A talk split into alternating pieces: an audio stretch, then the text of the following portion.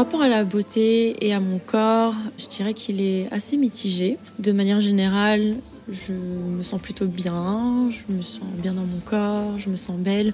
Il y a des jours avec, il y a des jours sans, bien évidemment. Mais euh, voilà, comme j'ai aussi euh, grandi avec par exemple des problèmes de peau, ça a beaucoup influencé sur la confiance en moi, sur comment je pouvais percevoir mon corps aussi. J'en ai eu beaucoup honte, euh, m'a fait aussi beaucoup de réflexions. Donc c'est des choses qui sont un peu difficiles quand on est enfant. Peut-on être belle ou beau quand on est asiatique? Quel impact a notre physique notre corps, sur notre identité? L'apparence physique peut sembler être un sujet superficiel, mais c'est la première chose que l'on voit et que l'on montre de soi. Un premier indice sur son identité. Quand on grandit dans un pays dans lequel la majorité de la population et les modèles ne nous ressemblent pas, qu'on soit enfant d'immigrés, adopté, métissé, comment construit-on son rapport à son corps, à son identité et à celle des autres Pour répondre à cette question, à l'occasion du projet artistique As Identité, j'ai interrogé des modèles d'un jour, juste après leur shooting photo. Nous avons parlé de rapport au corps, à la beauté, du regard des autres et des clichés, mais aussi de confiance en soi, de féminisme et de sororité. Le témoignage que vous vous apprêtez à écouter est l'une de ces confidences sonores. Belle écoute.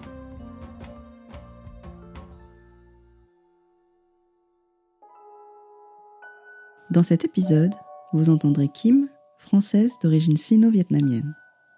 C'est un témoignage qui fait du bien, parce qu'alors même qu'elle confie avoir des complexes, notamment liés à sa peau ou à la taille de sa poitrine, Kim arrive à créer petit à petit une relation saine et sereine avec sa beauté, jusqu'à jouer avec la photographie pour gagner confiance en soi. Elle dégage une belle énergie, bienveillante et de la positivité. Et c'est ça finalement peut-être, la beauté. Bonjour, euh, je m'appelle Kim, j'ai 28 ans. Je suis euh, d'origine euh, vietnamienne chinoise, née en France et actuellement j'habite à Londres depuis bientôt 5 ans. Voilà, donc je suis là-bas pour le boulot. À côté de ça, je suis passionnée de musique et de danse. Alors j'étais très intéressée par le projet. Donc c'est une amie qui m'a présenté ça justement. Tout d'abord parce que J'aime bien euh, poser, euh, voilà, faire des expériences autour de, la photographie. Je pense que ça aide beaucoup à prendre confiance en soi aussi. Et euh, le projet est très intéressant dans le sens où bah, j'ai encore jamais vu de projet autour des asiatiques et qui va promouvoir vraiment toutes les beautés dans toute l'Asie. Par exemple, pas que l'Asie du Sud-Est ou que de l'Asie du Sud, par exemple. Puis ça permet aussi de faire des rencontres et c'est vraiment bah, une communauté qui va s'entraider. Donc je trouve que c'est euh, bien de pouvoir se rencontrer et garder contact euh, pour la suite. Voilà, et donc là, c'est peut-être pour échanger sur, des, sur un sujet voilà, qui peut nous toucher aussi, parce que euh, bien qu'on ait pas mal d'amis asiatiques, bah, peut-être que tout le monde ne pense pas comme ça, il y en a peut-être que ça touche moins, et moi je me sens plus concernée. Là, on est en plein dedans, donc c'est vrai qu'on peut échanger là-dessus et, et échanger nos expériences. Mon rapport à la beauté et à mon corps, je dirais qu'il est assez mitigé. De manière générale, je me sens plutôt bien, je me sens bien dans mon corps, je me sens belle.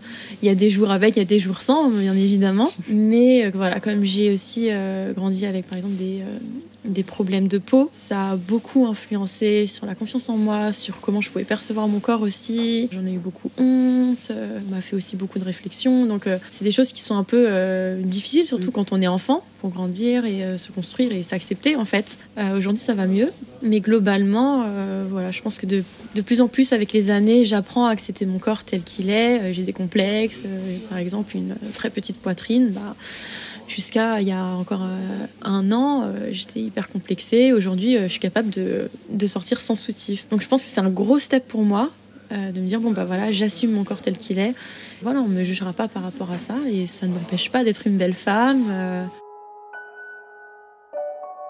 le fait de vivre dans un pays qui est plus blanc n'a pas forcément influencé ma beauté parce que bon bah on grandit dans une famille qui est asiatique, on sait qu'on est différent, mais finalement ces différences, euh, il faut euh, il faut en jouer. On doit en être fier justement et euh, d'avoir ce que les autres n'ont pas. C'est vrai que parfois il y a un peu d'abus où on va faire des remarques un peu racistes ou des choses qu'on a un peu marre d'entendre. Mais d'un autre côté, finalement, c'est que bah, on va aussi s'intéresser à nous parce que bah, on est différentes il faut euh, totalement assumer et être fier de ses origines. Parce que je pense que c'est ce qui fait euh, ce qu'on est aujourd'hui, la culture qu'on a pu nous inculquer, autre que la culture française. Et je trouve ça génial en fait qu'on puisse avoir un mix de deux cultures, euh, qu'on puisse aussi en, apprendre aux autres finalement qui ne connaissent pas, donc les éduquer sur le sujet et euh, bah, prendre confiance euh, en soi, parce qu'à partir de ce moment-là, c'est là où on va pouvoir rejeter bah, des choses positives par rapport à notre image, par rapport à nos origines. Ouais, bah aujourd'hui, je me sens bien avec mon corps et avec ma beauté. Oui, j'ai toujours quelques complexes euh, dus à mes euh, problèmes de peau, par exemple, ou euh, voilà, d'autres choses, mais c'est quelque chose qu'on apprend à accepter avec le temps. Je pense que ça se fait pas du jour au lendemain. C'est un processus qui est très long. Le regard des autres joue énormément là-dessus aussi. Mais voilà, si je pense qu'on s'entoure de bonnes personnes qui nous donnent confiance et qui nous renvoient du positif, on ne peut que euh, le prendre pour nous et nous dire que, bah en fait, on, le vaut. On est belle, on est beau et. Euh, Vous venez d'écouter un épisode d'Asiatitude, le podcast qui met en lumière les questionnements, les talents et les cultures asiatiques en France. Cet épisode hors série a été produit, réalisé et animé par Mélanie Hong et monté par Alice Krief, ingénieure du son.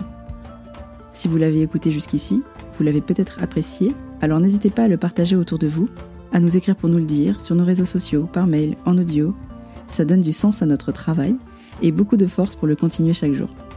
Tous les liens sont en description de l'épisode. Vous retrouverez aussi en description plus d'informations sur le projet artistique As-Identité à l'initiative du collectif Sororasi. Il comprend un volet photographique à travers des expositions, un volet vidéo et un volet sonore dont vous venez d'écouter un épisode. D'ailleurs, je vous invite à écouter tous les autres témoignages. Merci pour votre écoute et à bientôt pour le prochain épisode.